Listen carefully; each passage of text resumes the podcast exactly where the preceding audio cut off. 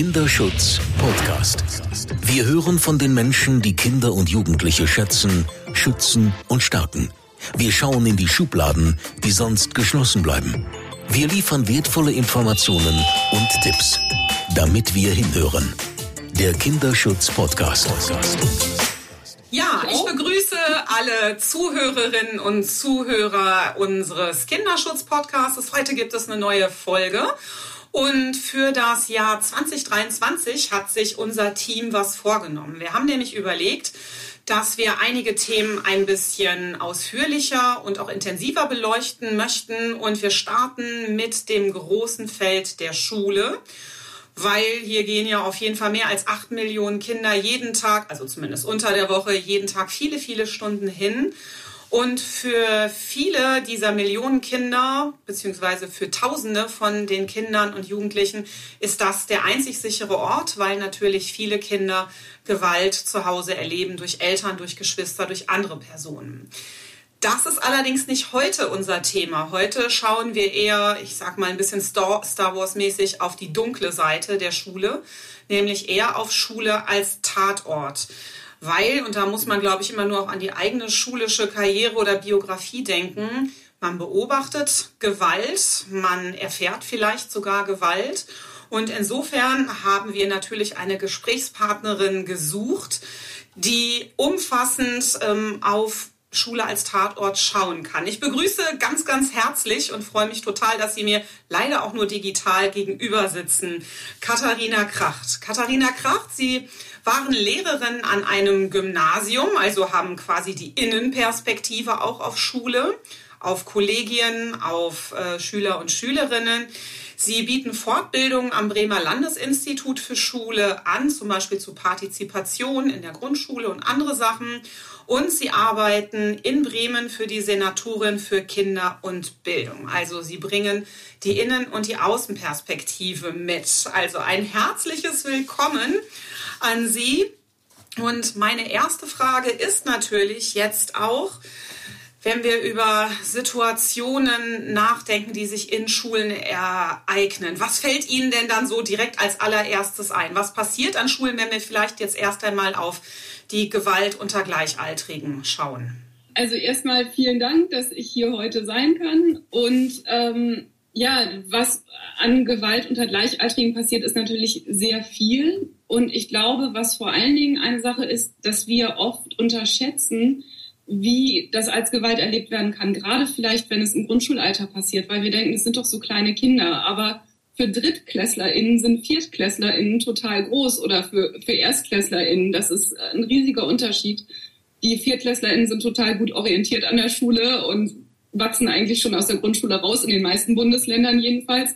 Und äh, die ErstklässlerInnen müssen sich erst noch orientieren. Ähm, die sind auf einem ganz anderen Entwicklungsstand und die sind körperlich ja auch total überlegen. Und ich glaube, das ist total wichtig, wenn wir gucken, was innerhalb von Schüler also unter SchülerInnen passieren, dass diese Unterschiede einfach da sind oder dass der soziale Status total unterschiedlich ist, dass manche Kinder sich nicht wehren können, äh, vielleicht auch, wir haben ja auch viel Inklusion, die vielleicht einfach sprachlich noch nicht so weit sind oder so.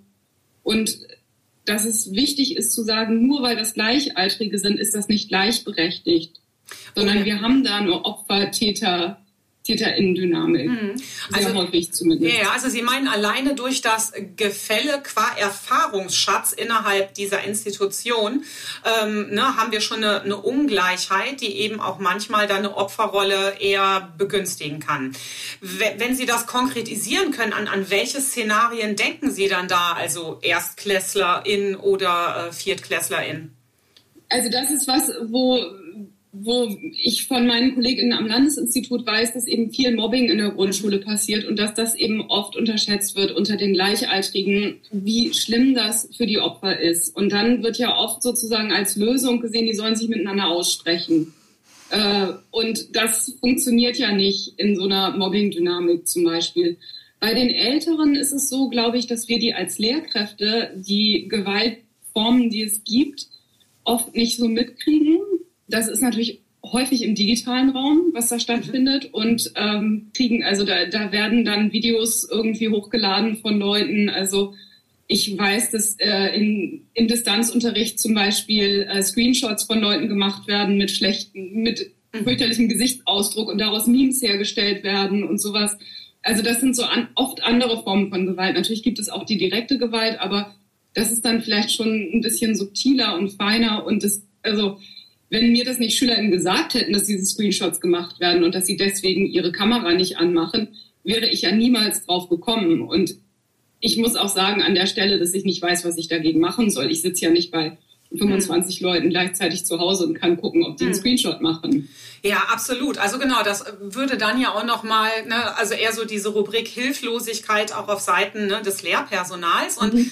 also mir ist jetzt gerade noch mal eingefallen, wo Sie das erzählt haben, dass im, im Grundschulbereich ich von, von vielen, also weil ich habe ja viele berufsbegleitend Studierende und mir ist jetzt gerade eine eine Erzählung eingefallen, wo eine Schulsozialarbeiterin davon berichtet hat, dass äh, in den äh, Grundschulen, wo ja jetzt auch vermehrt, ich sag mal Smartphones, was ja Taschencomputer sind, ähm, also so Klofotos gemacht worden sind. Ne? Mhm. Ne? Also so, ich sag mal, wo man früher, also ich sag mal in unserer Kindheit, ne, äh, hat man natürlich vielleicht auch oben rüber mal geguckt oder unten runter und dann war das natürlich furchtbar peinlich und man wurde mhm. beschämt, aber letztendlich war das dann diese Situation und die ist dann ja danach nicht viral gegangen. Und da ist halt erzählt worden, ne, dass ähm, das quasi so gang und gäbe äh, ist, ne, dass man eben jetzt Fotos ne, quasi so unter der Schultoilettentür mhm. hermacht und die werden dann direkt in den nächsten Klassenchat gestellt oder mhm. halt noch weiter gepostet. Also da haben wir natürlich auch die Problematik, dass diese Situation ja eben,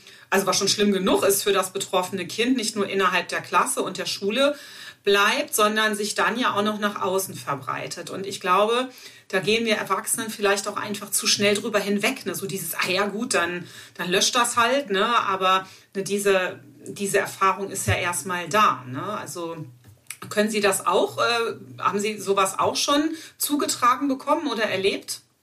Äh, ich glaube, sowas gibt es immer, weil natürlich die Geräte erlauben das. Und ähm, man kann ja davon ausgehen, dass Menschen immer das tun, was irgendwie möglich ist. Mhm. Äh, wenn man nicht wirklich, also, also ob man es jemals ausschließen kann, ist ja eh die Frage. Aber das sind ja Sachen, wo sich Lehrkräfte unglaublich auch fortbilden müssen, weil natürlich viele, klar, die Jüngeren sind schon auch sehr viel damit groß geworden. Aber ähm, gerade jetzt Ältere, also die in den 70er Jahren geboren wurden oder in den 60ern, wir sind ja noch in, im Lehramt und wir kennen das ja gar nicht, dass äh, dieser Teil auch zur Kindheit dazugehört und wie früh das auch ist. Mhm. Und ähm, ich glaube, das ist total wichtig, dass wir uns damit auseinandersetzen und dass wir begreifen, wie gewaltvoll das ist, weil ja das Leben von Kindern und Jugendlichen mittlerweile eine, eine so großen, einen so großen digitalen Anteil hat. Und natürlich ist es ja auch so, dass die Kinder irgendwann auch verstehen, dass vielleicht diese Bilder nie wieder wegzukriegen sind. Also das ist ja auch und ja auch die Kinder, die da sozusagen das tun, die diese Übergriffe begehen, die haben ja schlecht, also das kann ja auch so eine wirklich schlecht durchdachte Handlung sein, einfach nur. Äh, aber sie begehen das vielleicht und wer weiß, dann tun sie es im Klassenchat und irgendwer, der auf solche Bilder steht von den Erwachsenen, kontrolliert das Telefon seines Kindes und kommt dann an diese Kinderbilder ran und dann sind die Bilder auch irgendwo anders wieder. Also das muss man sich ja alles klar machen. Das ist natürlich eine große Frage. Wie geht man dann je nach Alter auch damit um? Was erzählt man den Kindern? Macht man betroffene Kinder, wann macht man die darauf aufmerksam, dass diese Bilder irgendwo nett sein können? Tut man das? Ist es richtig? Ist es nicht richtig? Also da stellen sich ja ganz viele neue Fragen mit diesen Formen von Gewalt. Also ich meine, da könnte man natürlich jetzt einen eigenen Podcast zu machen über, ne, ich sag mal, Umgang auch mit Digitalisierung an Schulen, weil also ich erlebe ehrlicherweise jetzt nicht nur äh, Lehrende, sondern auch viele pädagogische Fachkräfte in Jugendhilfeeinrichtungen wirklich weitestgehend ähm, also zumindest medial auch nicht wirklich hochkompetent und auch sehr unbedarft. Ne? Also ich glaube, es reicht auch nicht da einfach nur den Kindern und den Jugendlichen Medienkompetenz mit auf den Weg zu geben. Ich glaube immer erstmal müssten wir selber uns dazu eine Haltung verschaffen und dann auch selber medienkompetent werden. Ne? Also damit man da vielleicht auch genau das tut, sich vor Augen zu führen, ne, dass die heute so aufwachsen, aber die ja jetzt auch nicht alle äh, total begabt sind äh, in der Idee, was, was passiert damit eigentlich später. Ne? Also diese Voraussicht, das kann man ja von Kindern und auch jüngeren Jugendlichen gar nicht erwarten. Ne? Also dass die jetzt wissen, was, was sich dann da abspielt. Mir ist gerade noch ein anderes Beispiel, also jetzt gerade auch zum Thema Mobbing und Cybermobbing ähm, hier an einem Kölner Gymnasium eingefallen. Das war auf jeden Fall auch noch vor der äh, Corona-Pandemie. Da hat sich ein 15-jähriges Mädchen auf der Schultoilette die Pulsadern aufgeschnitten, weil die halt wochenlang ähm, in ihrer Klasse ausgegrenzt worden ist, also analoges Mobbing erlebt hat, was sich natürlich dann auch zu Hause ähm, digital fortgesetzt hat. Die ist Gott sei Dank noch, ich sag mal, rechtzeitig gefunden worden, war danach auch eine längere Zeit in der Psychiatrie. Und die Schule war eigentlich weitgehend hilflos und ich sag mal, hat dann auch eher so reagiert, naja, die hat halt psychische Probleme.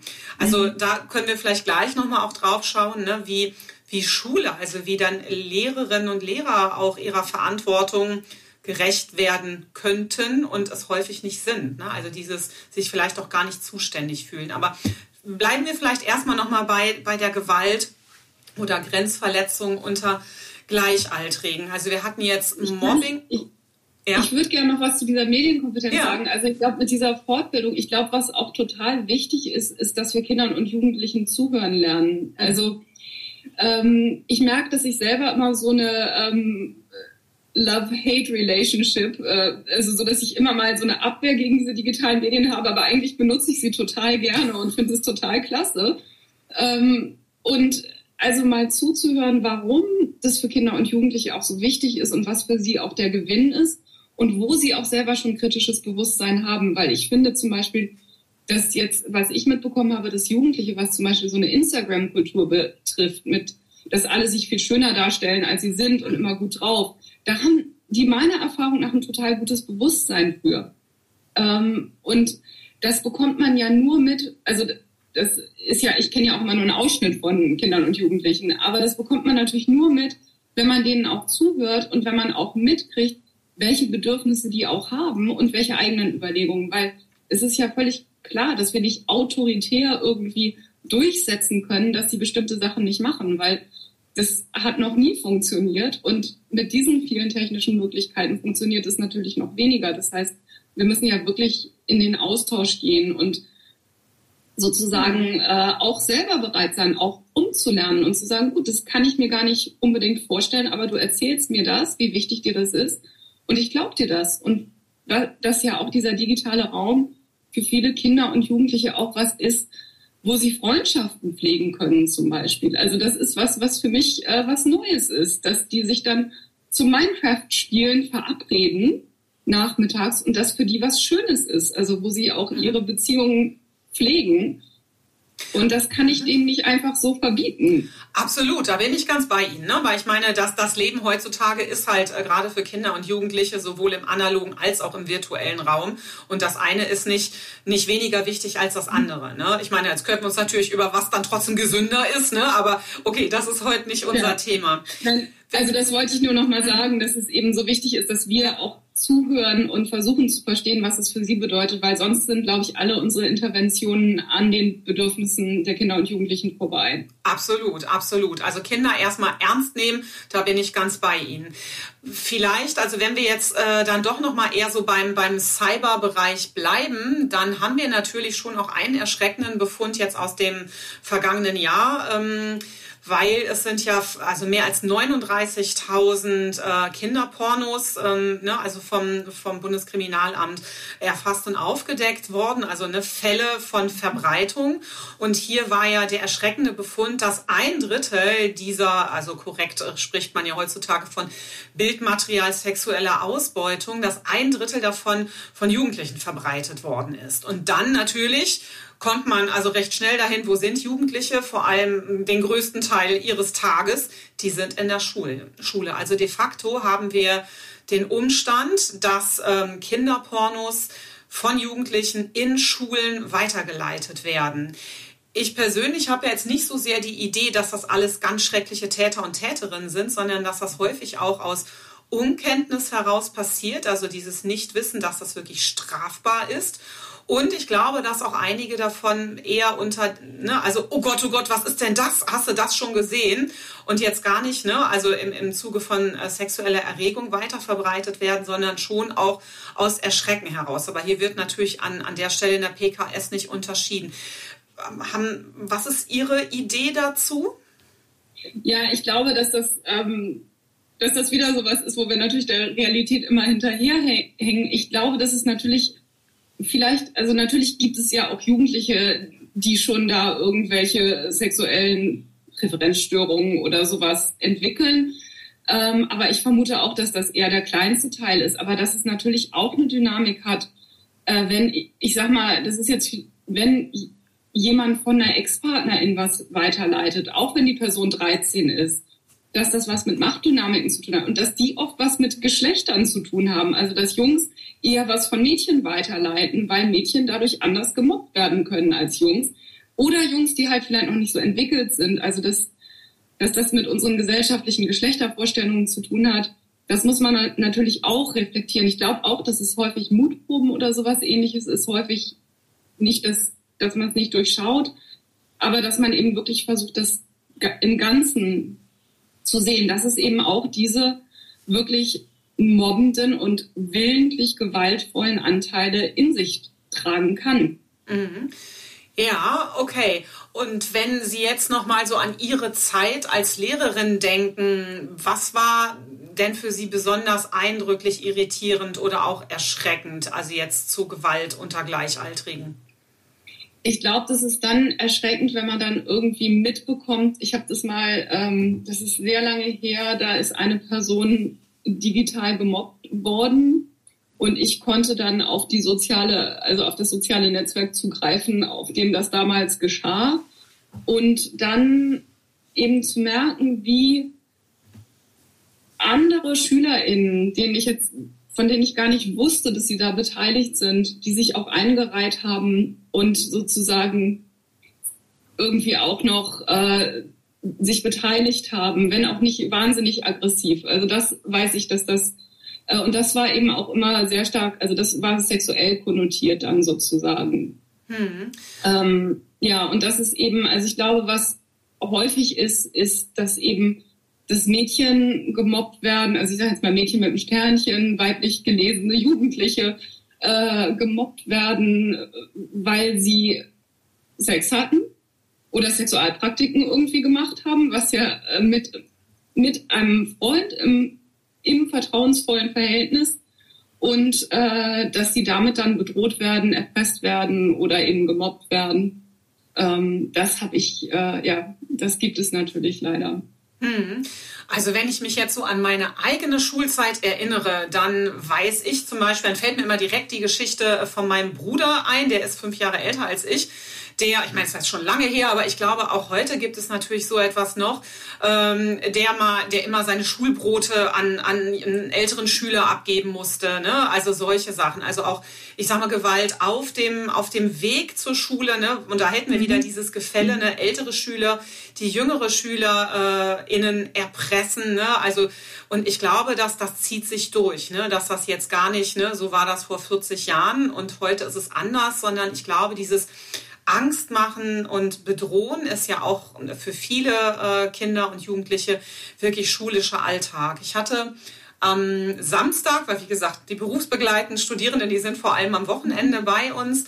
Und ähm, da war das auch ein Thema, Gewalt unter Gleichaltrigen. Da haben wir das uns unter jetzt Folgen und Konsequenzen der Pandemie auch angeschaut. Und was egal, ob jetzt im Setting Kita oder Schule oder stationäre Einrichtung, was die Studierenden mir berichtet hatten, war, dass sich quasi die Intensität der Gewalt, also gar nicht unbedingt die Quantität, sondern die Qualität von, von Impulsdurchbrüchen, von Gewalt, dass sich die für alle spürbar ähm, verschärft hat. Also da mhm. war ein Beispiel, dass zum Beispiel auf dem Schulhof, wenn man sich sonst eher geschubst hat und dann hat man aufgehört, wenn jemand auf dem Boden lag, dass jetzt nachgetreten wird. Also dass so diese Hemmschwelle unter Gleichaltrigen, zumindest subjektiv gefühlt, erst einmal ähm, noch, noch weiter gesunken ist. Teilen Sie diese Erfahrung oder können Sie sich das vorstellen? Also ich kann mir das vorstellen. Ich weiß nicht, inwiefern ich das teilen kann. Ich glaube natürlich, also wenn man auch guckt, was ist denn eigentlich gewaltpräventiv, das wären ja auch, ich sag mal, was ist im Elternhaus gewaltpräventiv? Das wären ja auch äh, Eltern, die mit ihren Kindern darüber sprechen, wie man so miteinander umgeht und wie man einander behandeln sollte und dass man sich mal in die Rolle der anderen hineinversetzen kann. Und ähm, ich glaube, diese ganze Stressbelastung von Familien, da ist ja vielleicht ähm, ist es weniger zu solchen Gesprächen vielleicht gekommen oder es hat ja auch in den Familien mehr Gewalt gegeben. Das heißt, ähm, oder wir gehen ja davon aus, dass es mehr Gewalt innerhalb der Familien gegeben hat. Und natürlich, wenn ich selber Gewalt erlebe, dann ist das ja für mich ein adäquates Mittel. Was ich wichtig finde, ist ja auch nochmal für Lehrkräfte, es gibt ja immer so diese Vorstellung, so ja, äh, dass diese Mobber eigentlich so ein bisschen bemitleidenswert sind und so. Aber es ist eigentlich ist Mobbing ja auch ein Instrument, um Macht durchzusetzen. Und dass es oft beliebte Schüler, SchülerInnen sind, die mobben. Also ich mhm. finde, das ist total wichtig, dass man das weiß. Dass, also, dass sich mhm. darüber Machtdynamiken in so einem Klassen, in der Klasse auch gestalten lassen. Und man nicht immer denkt, das, das sind die Kinder, denen man das so ansieht. Aber also, und es können ja alle Kinder Gewalt erfahren, nur weil jemand irgendwie, was weiß ich, aus einem reichen Elternhaus kommt können wir nicht davon ausgehen, dass es gewaltfrei ist bei denen zu Hause. Absolut. Ich meine, das, das wissen wir, ne, dass Gewalt ne, sich durch alle Milieus und auch ja. durch alle Land- oder Landkreise und Metropolen durchzieht. Ja, da haben Sie jetzt gerade einen ganz wichtigen Punkt angesprochen, weil ich habe mich jetzt auch gerade gefragt, so ein Kollegium, egal jetzt an welcher Schule, ne? weil ich sag mal, äh, also Gewalt unter Gleichaltrigen ähm, passiert ja an jeder Schule, ne? egal ob Gymnasium, Gesamtschule ja. oder Grundschule. Was, ähm, was denken Sie denn oder wie sind Ihre Erfahrungen? Wie, wie gehen denn die Kollegien damit um? Also blenden die das Thema aus oder arbeiten die sich daran richtig ab? Also ich kann nur sagen, ähm, ich kann jetzt keine Einzelheiten erzählen, aber wir wissen ja aus Aufarbeitungsprojekten, dass das größte Problem ist, wenn Schulen denken, bei uns gibt es das nicht und wir sind sowieso so toll, dass es das bei uns gar nicht geben kann. Und wenn man die Haltung hat, äh, bei uns gibt es kein Mobbing zum Beispiel, dann ist es natürlich ein riesiges Problem. Also anstatt zu sagen, wir geben uns alle Mühe, dass es bei uns kein Mobbing gibt und wenn es passiert, dass wir so, äh, so kompetent wie möglich intervenieren, das wäre ja die richtige Haltung. Äh, aber zu sagen, das gibt es bei uns nicht, weil natürlich genau wie Sie gesagt haben, es gibt überall Gewalt unter Kindern und Jugendlichen. Ähm, davon müssen wir ausgehen. Es gibt da nicht irgendwie, weiß ich nicht, Bullabü, wo es das ja, also selbst die süßeste kleine Landschule, da wird es immer wieder Konflikte geben, wo auf Gewalt zurückgegriffen wird. Ähm, und das finde ich total wichtig, das in der Haltung zu haben. Und dann, äh, ja, dann geht es natürlich wirklich darum, sich damit auseinanderzusetzen, was können wir eigentlich tun. Also wichtig ist ja zum Beispiel, das Schlimmste ist ja, jemand wird gemobbt und Lehrkräfte hauen da noch rein. Und das gibt es. Also äh, das, ähm, leider gibt es das ja immer zum Beispiel, dicke Kinder erleben das ja. Dicke Kinder werden sowieso gemobbt, weil sie dick sind oder also nicht oder weil Leute jemanden mobben wollen und das einfache Opfer sind. Und wenn dann eine Sportlehrkraft dann auch noch irgendwie dieses Kind exponiert, öffentlich beschämt, äh, dann verstärkt das noch natürlich mhm. ganz stark auch die, dann kann das Kind ja niemandem mehr trauen. Mhm. Also wenn ich Sie richtig verstehe, äh, wäre für Sie der, der, Dreh- und Angelpunkt eigentlich in jedem Kollegium erstmal eine Haltung dazu entwickeln, ja. dass also Gewalt auch an unserer Schule passiert. Ne? Und, und dass davon ausgehend dann eigentlich weitergearbeitet werden muss, also dann auch im Präventiv- und Interventionsbereich. Ja. Okay, Haltung ist, glaube ich, ja in der Tat, ne? Also ohne das funktioniert mhm. das eben nicht, weil ich sag mal, das sehen wir auch bei, bei gefundenen Kinderschutzfällen. Je mehr ich weiß ne, über Alarmsignale, desto mehr erkenne ich auch bei Kindern. Das heißt, dann steigen auch die Zahlen. Und wenn ich die Idee habe, das gibt es gar nicht bei mir in der Einrichtung, dann sehe ich die Kinder auch nicht. Also werde ich dann natürlich dann auch wieder in meiner Wahrnehmung, bei uns ist alles schön, ja eher bestätigt. Ne? Okay, und dann wäre hier diese ja. Haltung der, der wichtige und richtige Zugang an erster Stelle. Ja. Und ich glaube, also die Haltung ist ja auch was, was sich in der Praxis zeigt. Also das heißt, wenn ich durch die Schule gehe und ich kriege irgendwie, also dass ich einfach mal denke, was ist denn da los? Oder dass ich einfach mal nachfrage, aber vor allen Dingen, dass ich auch mein eigenes Verhalten, also dass ich als Lehrerin mal schlecht gelaunt bin und jemand anflaume. Das passiert einfach. Also und ich bin nicht immer gerecht. Das ist völlig klar. Ähm, und äh, das ist aber wichtig, also zum Beispiel, dass ich mich danach auch mal entschuldigen kann, dass ich mhm. sagen kann, Entschuldigung, ich habe ich hab mich wirklich gerade gestört gefühlt, ich wollte mich auf was anderes konzentrieren äh, und ich habe jetzt sehr stark reagiert. Das war nicht gut von mir. Mhm. Also das, ich finde, dass es sehr wichtig ist, dass man Verantwortung, wir wollen, dass die Kinder und Jugendlichen Verantwortung für ihr Verhalten übernehmen. Mhm. Und das heißt, wir müssen auch lernen, für unser eigenes Verhalten mhm. Verantwortung zu übernehmen. Und das kann ja auch nur sein, also ich habe mal einmal einen Leistungskurs von mir angeschrien. So, weil ich war echt laut und lebendig. Und ich habe mich dann, ich habe mich vor mir selbst irgendwie richtig geschämt, weil ich es hasse zu schreien. Ähm, ich bin bislang in meiner Unterrichtspraxis im weitestgehend ohne Schreien ausgekommen. So, ähm, Stimme heben ist ja auch was anderes als Schreien. So. Mhm. Äh, und ich habe mich dann danach entschuldigt. Was ich dann deprimierend fand, war, dass die mir gesagt haben, ach, wissen Sie, Frau Kracht, das war doch überhaupt nichts, wir kennen das ganz anders.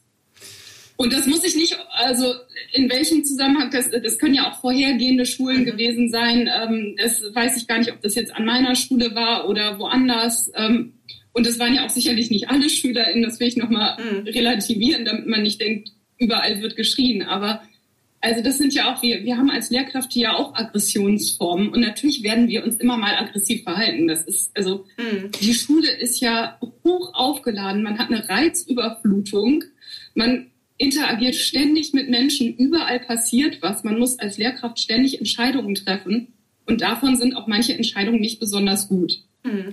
Also ähm, ja, absolut. Ne? Also ich finde erstmal, also was Sie da ja, äh, ich glaube auch auch mit mit ansprechen, ist ja ich sag mal, auch ein bisschen fehlerfreundlicher zu sein, um das aber dann auch anders auch, auch eingestehen zu können. Und ich finde den Punkt, sich bei Kindern und Jugendlichen zu entschuldigen, auch total wichtig. Mhm. Und ich habe aber an mich auch selber nie die Idee, dass ich 365 Tage im Jahr äh, total gut gelaunt und fröhlich durchs Leben gehe. Und ich glaube, das ist, ne, also, und wenn man das, ich glaube, auch schon an sich selber nicht erwartet, dann muss ich auch akzeptieren, dass vielleicht auch mal Kinder und Jugendliche wirklich doofe Tage haben und auch zu Recht vielleicht mal mies gelaunt sind und dass das gar nichts mit mir als Person zu tun hat. Und ich glaube, mhm. das ist auch schon wieder so, so, eine, so, eine, so eine ganz wichtige Haltungsfrage. Und also ich kenne wirklich viele, viele Lehrerinnen und Lehrer auch aus meinem persönlichen Umkreis und ich kenne ganz tolle Lehrkräfte und ich kenne aber, ich sag mal auch so LehrerInnen des Grauens, ne, wo man immer denkt, ich glaube, die mögen noch nicht mal Kinder.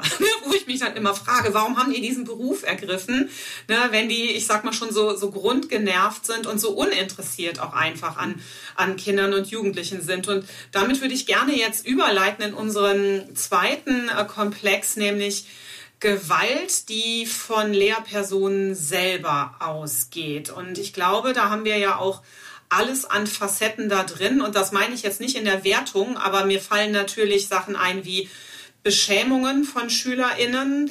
Mir fallen natürlich auch sexualisierte Übergriffe vom Lehrpersonal gegenüber Kindern und Jugendlichen ein. Und ich glaube, für mich so ein ganz großer Bereich ist auch, nicht zu helfen, weil ich Signale von Kindern einfach bewusst oder auch unbewusst äh, ignoriere. Also wirklich echte Hilferufe, die dann eben auch ganz, ganz schlimm enden können. Also auch da würde mich interessieren, wie sind Ihre Innen- und Außenerfahrungen, was das angeht? Ja, genau. Ich wollte nochmal sagen, es ist natürlich äh, auf jeden Fall so, dass es in jedem Beruf Leute gibt, wo man vielleicht denkt, das, den hätten sie besser nicht ergriffen. Und die sind ja meistens zum Glück nur ein ganz kleiner Prozentsatz. Ähm, aber wie in jedem Beruf gibt es natürlich, ja, gibt es das. Ähm, ja, äh, jetzt waren wir bei den also was ich total wichtig finde, ist, dass es natürlich auch hier so ein Spektrum an Gewalt gibt und verschiedene Gewaltformen. Und äh, ich glaube, was so eine Sache ist, ist, dass wir alle auch mit diesen Gewaltformen aufgewachsen sind und wir sie total als normal erleben. Also für mich hat es sehr lange gedauert, bis ich, also ich glaube, ich neige nicht so zu Beschämungen, aber ähm, bis ich begriffen habe, dass Beschämungen die Lehrkräfte so, oh, wieso bist du, oh, sag mal, aber wieso sehen denn deine Hefte eigentlich immer so aus? Das sind ja schon so Sachen, warum muss ich das so sagen? Warum kann ich nicht sagen, Mensch, lass uns doch mal dein Heft angucken und ähm, äh, kannst du dir vielleicht mal, sollen wir uns mal zusammen überlegen oder hier so und so, da sieht das Heft immer gut aus. Vielleicht kann sie dir mal erzählen, wie sie das hinkriegt oder so. Ne? Also dass wir so oft ähm, Fehler eigentlich, äh, wir sind Fehler fixiert manchmal. Also ich glaube auch nicht immer, aber das passiert dann eben auch. Ich denke eben auch viel in dem Stress und natürlich auch viel, ähm, weil es ja auch nicht immer leicht ist, da mit Pubertierenden umzugehen und weil das oft eine gute Waffe ist, jemanden zu beschämen. Ich sage das jetzt mal direkt so, dann ist vielleicht auch wieder Ruhe, weil die nächste Person nicht beschämt werden soll. Das heißt nicht, dass es ein adäquates Mittel ist, aber das heißt, dass es vielleicht gerade in einer Stresssituation oder wenn man es noch nie reflektiert hat, so eingesetzt wird. Und gerade wenn man es auch kennt, wenn man als Kind das kennt, dass in Schule beschämt wird. Mhm. Und ich glaube, das kennen wir alle. Also gibt es ja auch Forschungen dazu, dass das mhm. eigentlich fast alle zumindest äh, erlebt haben. Also nicht, mhm. wenn sie jetzt nicht direkt beschämt worden sind, haben sie es aber gesehen, wie ihre KlassenkameradInnen beschämt worden sind. Mhm. Ja, wie gesagt, also das ist, Entschuldigung, aber das ist, das meinte ich gerade, ne? Weil jeder von uns ist ja mal zur Schule gegangen, ne? Mhm. Und wir können da, äh, ne, ich glaube, auf, auf ganz viel eigene Erfahrung auch zurückblicken. Und vielleicht haben wir das aber auch so nie reflektiert. Ne? Also dieses, weil es so normal gewesen ist und auch heute oft noch so, so als, als normal erlebt wird. Ne? Also, also auch hier wieder dieses Machtgefälle zwischen Schüler und Schülerin und eben ne, der, der Lehrperson. Ne? Mhm. Und ja, also da würden Sie sagen, dass Beschämung häufig auch aus unreflektiertem Verhalten der Lehrperson heraus passiert.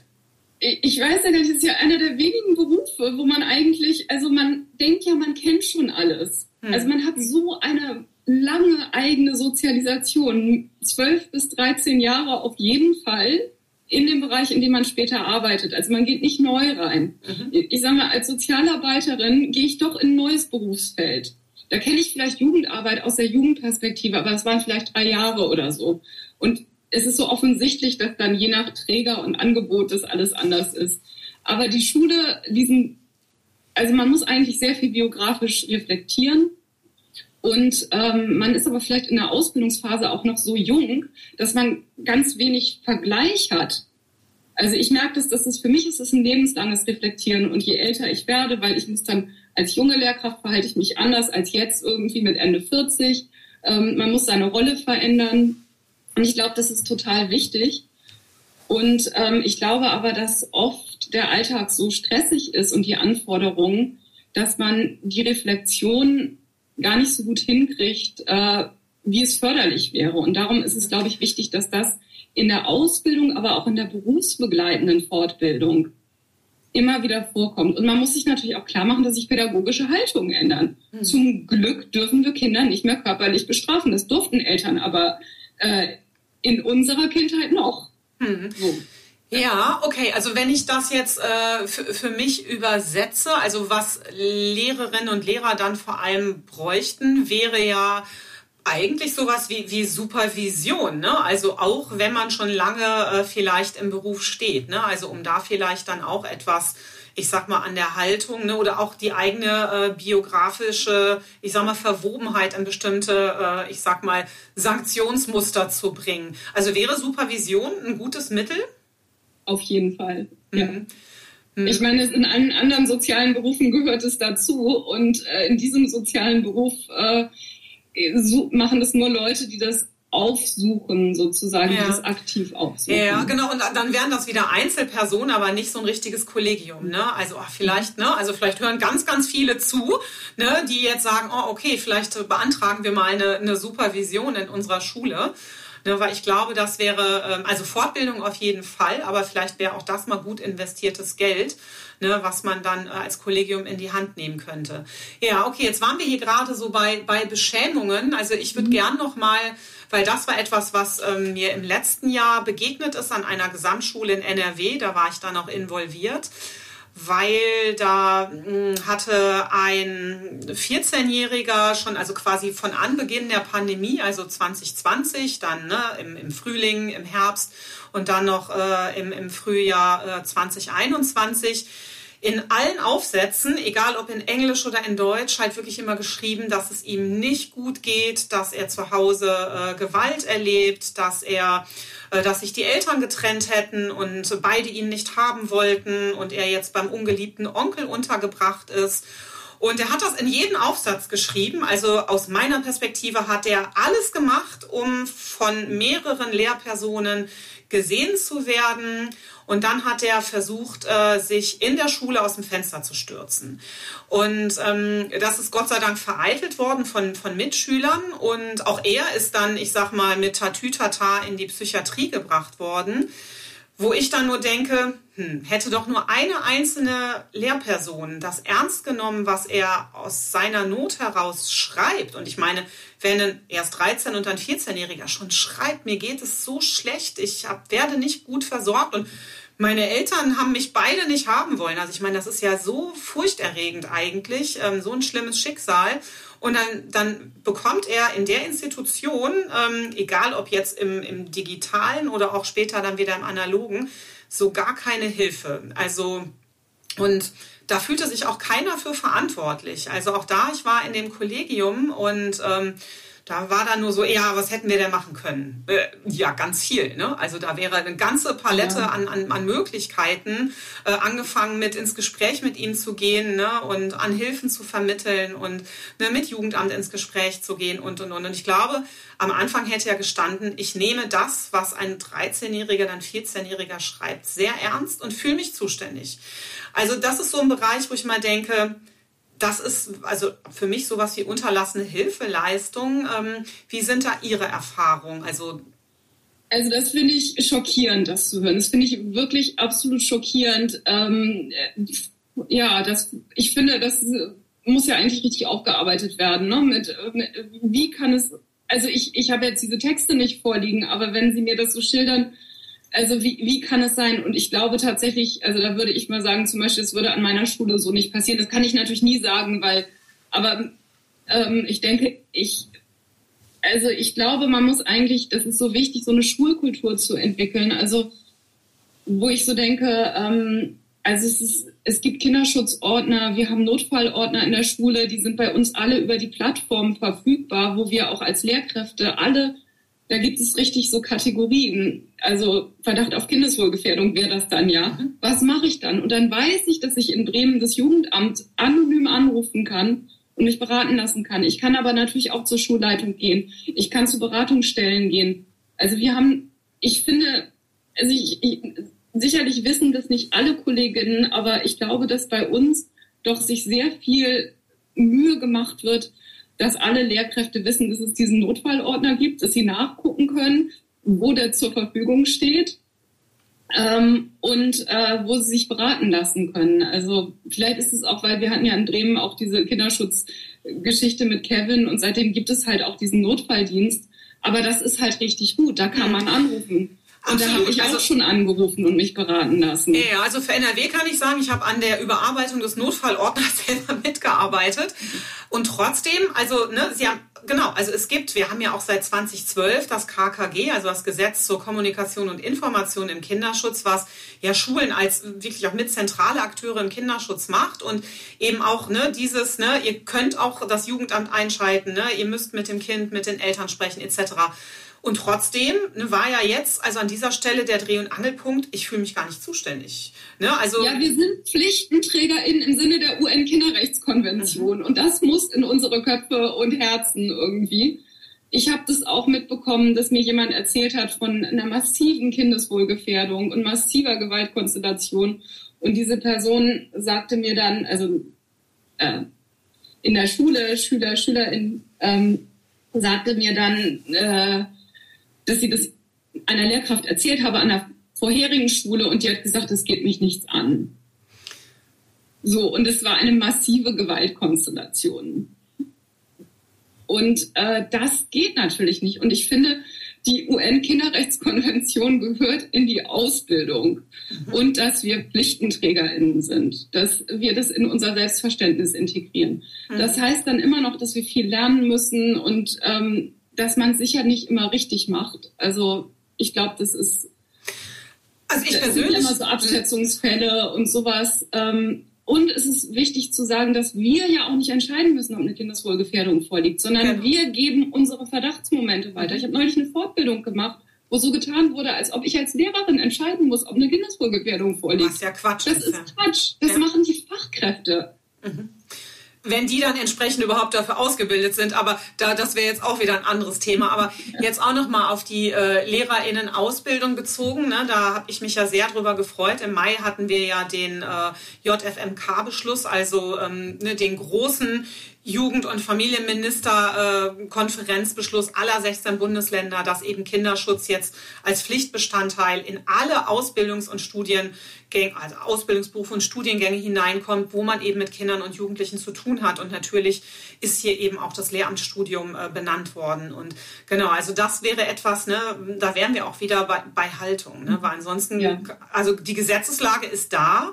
Ne? Und wir haben Notfallordner äh, wahrscheinlich in allen Bundesländern und trotzdem ne, ist das wieder dieses, mhm. aber ich bin jetzt eigentlich gefragt. Ne? Und man kann sich nicht immer auf anderen Berufsgruppen, also die Schulsozialarbeit oder der Schulpsychologe, ja. ne, äh, die sollen es dann richten.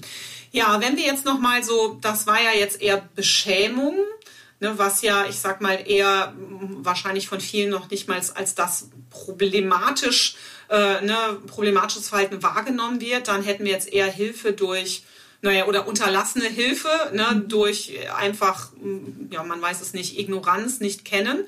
Und was ist denn jetzt mit aktiven Übergriffen? Auch die haben wir ja, ne, seitens des, ja. des Lehrpersonals. Wie ist da Ihr Erfahrungsschatz? Ähm, ja, also natürlich gibt es das. Also ich möchte mal auch sagen, was auch total wichtig ist. Ähm, mein sehr geliebter Grundschullehrer, bei meinem 30-jährigen Grundschuljubiläum habe ich gehört, dass er den Jungs immer von hinten auf den Kopf geschlagen hat. Dass die den überhaupt nicht so geliebt haben. Ähm, und ich hätte mir das, also es fällt mir heute noch schwer, das zu glauben. Und ich glaube, also ich glaube denen aber natürlich, aber irgendwas in mir weigert sich, weil ich den so toll fand, ähm, mhm. persönlich. Und ähm, ich glaube, das ist was, was wir in den Kopf kriegen müssen. So als allererstes, das gibt es leider. Ähm, und äh, ja, wenn wir über sexualisierte Übergriffe sprechen, dann sind die in der Regel absichtsvoll, wie überall, und es werden Täterstrategien angewandt. Also ich glaube, das ist einfach das Allerwichtigste und die Täterstrategien sind ja so, dass Grenzen verwischt werden. Also dass es halt leicht sexualisierte Bemerkungen gibt oder dass es so diffus ist, dass man nicht sagen kann, der hat mich irgendwie komisch angefasst. Also es ist jetzt ein anderer Kontext, aber ich bin mal von einem Augenarzt an den Beinen angefasst worden. Und hinterher bin ich rausgegangen und habe gedacht, warum will ich jetzt gleich kotzen eigentlich so, ne? Ähm, also, und das war ja sehr diffus. Also ein Augenarzt hat natürlich nichts mit meinen Beinen zu tun irgendwie. Das war ein Übergriff, aber der war so diffus, dass ich selbst da mit 25 oder sowas nicht in der Lage war. Ich war in der Abhängigkeit, es ist eben wichtig, das zu reflektieren, ich war in einer Rolle, er war in einer Rolle ähm, und ich war wie gelähmt. Und ich glaube, das sind so Sachen über diesen Tatkontext Schule, wo es ja leider Übergriffe gibt, wo man eben auch reflektieren muss, dass SchülerInnen auch in höherem Alter äh, oft nicht in der Lage sind, äh, sich aus Situationen rauszubegeben, weil sie abhängig sind. Wir müssen als Lehrkräfte reflektieren, dass wir Biografie entscheidende Macht über Menschen haben dass äh, viele, vielen fällt es ja schwer, das zu sagen, aber ob ich jemandem einen Unterkurs gebe irgendwo, das bedeutet was für die Biografie. Ja, also vielleicht nicht, weil vielleicht ist da irgendwie was anderes. Ähm, also äh, wirkt es sich nicht aus, aber es gibt, ähm, ja, daran kann das Abitur liegen oder ob ich noch eine Klasse wiederholen muss oder ob ich ein bestimmtes Selbstbewusstsein aufbaue oder nicht ähm, ich will nicht, dass alle jetzt mal Einsen geben. Darum geht es mir überhaupt nicht. Man soll schon die richtigen Noten geben, aber man soll verantwortungsvoll damit umgehen und wissen, dass man diese Macht hat, auch wenn man sie nicht alleine hat, aber doch insgesamt das Kollegium hat die Macht, jemandem das Abitur zu geben, einen Schulabschluss zu geben. Ähm, eventuell auch, es geht ja auch manchmal um Weitervermittlung, gerade nach der SEC 1, nach der weiterführenden Schule. Ähm, also kann ich da jemanden in eine Ausbildung vermitteln, gebe ich dem die Unterstützung oder sowas das sind einfach ganz wichtige, ähm, das ist wichtig, dass das reflektiert wird. Und wenn man nicht reflektiert, dass es diese Machtdifferenz gibt. Also bei Kindern ist es vielleicht noch offensichtlich, aber wir haben es ja auch oft mit Jugendlichen zu tun und Übergriffen gegen Jugendliche. Und dass Lehrkräfte das leider eben vielleicht manchmal nur ausnutzen, um ihr Ego zu stärken. Also Sportlehrer, die irgendwie ähm, am Sportgerät, wo es um die Adduktoren geht, den Mädchen sagen, ähm, kennt ihr doch, ist doch wie beim Frauenarzt. Also ich finde das einen sexualisierten Übergriff. Ich finde, das geht gar nicht. Ähm, aber sowas ist für manche Leute auch gang und gäbe. Also was ich und ist natürlich was, wo man sich unwohl fühlt. Und ich finde, da muss man einfach aufpassen und immer wieder auch eigentlich bereit sein, das zu thematisieren. Und mhm. ich finde es sehr, sehr wichtig, überhaupt, wenn ich das sagen darf, bitte, bitte, alle sollen sich mit Täterstrategien auseinandersetzen. Ähm, das kann auch sein, Täterorganisationen äh, machen sich ja gerne sehr beliebt, machen sich unabkömmlich, sind besonders engagiert, wirken besonders jugendnah vielleicht oder kindernah, besonders liebevoll suchen sich manchmal PartnerInnen innerhalb der gleichen Organisation, mhm. spielen vielleicht mit der Leitung der Organisation, weiß ich nicht, Fußball oder Geige. Und da wird mir natürlich auch einfallen, dass es häufig ja die sehr, äh, genau, also ne, dieser sehr beliebte Kollege oder die sehr beliebte Kollegin ist. Ne? Genau, also auch hier wieder erst einmal dem betroffenen Kind äh, oder der betroffenen jugendlichen Person Glauben zu schenken. 99 Sekunden für den Kinderschutz. Was muss sich ändern? Ähm, ja, wir müssen in den Schulen ganz stark erkennen, dass Kinderschutz unsere Aufgabe ist und das muss Teil der Ausbildung und also der, des ersten Teils der Ausbildung des Referendariats und auch der beruflichen Weiterbildung sein, ob in den Schulen oder in den Landesinstituten. Das muss einfach ganz klar sein, dass es da verankert ist und das muss durch Fachkräfte geschehen. Also das ist auch wichtig, dass es von außen kommt und von Leuten kommt, die damit auch Erfahrung haben. Und ja, ich finde ganz wichtig die Kinderrechtekonvention dass wir uns wirklich auch, äh, also dass wir darüber nachdenken, Kinder haben ein Recht auf Schutz, wir haben ein Recht auf Partizipation und jetzt fällt mir das dritte P gerade wieder nicht ein. Participation, Protection, Participation und ach, Förderung, auf Förderung. Also, dass wir das wirklich ver, verinnerlichen bei uns und vielleicht ja auch einen Stolz draus ziehen können als PädagogInnen, dass wir PflichtenträgerInnen dieser Kinderrechtekonvention sind. Ja, das war, das finde ich gut. Das ist doch ein super Schlusswort. Vielen Dank, liebe Frau Krach, dass Sie sich Zeit genommen haben. Ich wäre auch gerne nach Bremen gekommen. Ähm, aber ne, da sind wir wieder. Ne, das sind natürlich trotzdem auch die Vorteile der Digitalisierung.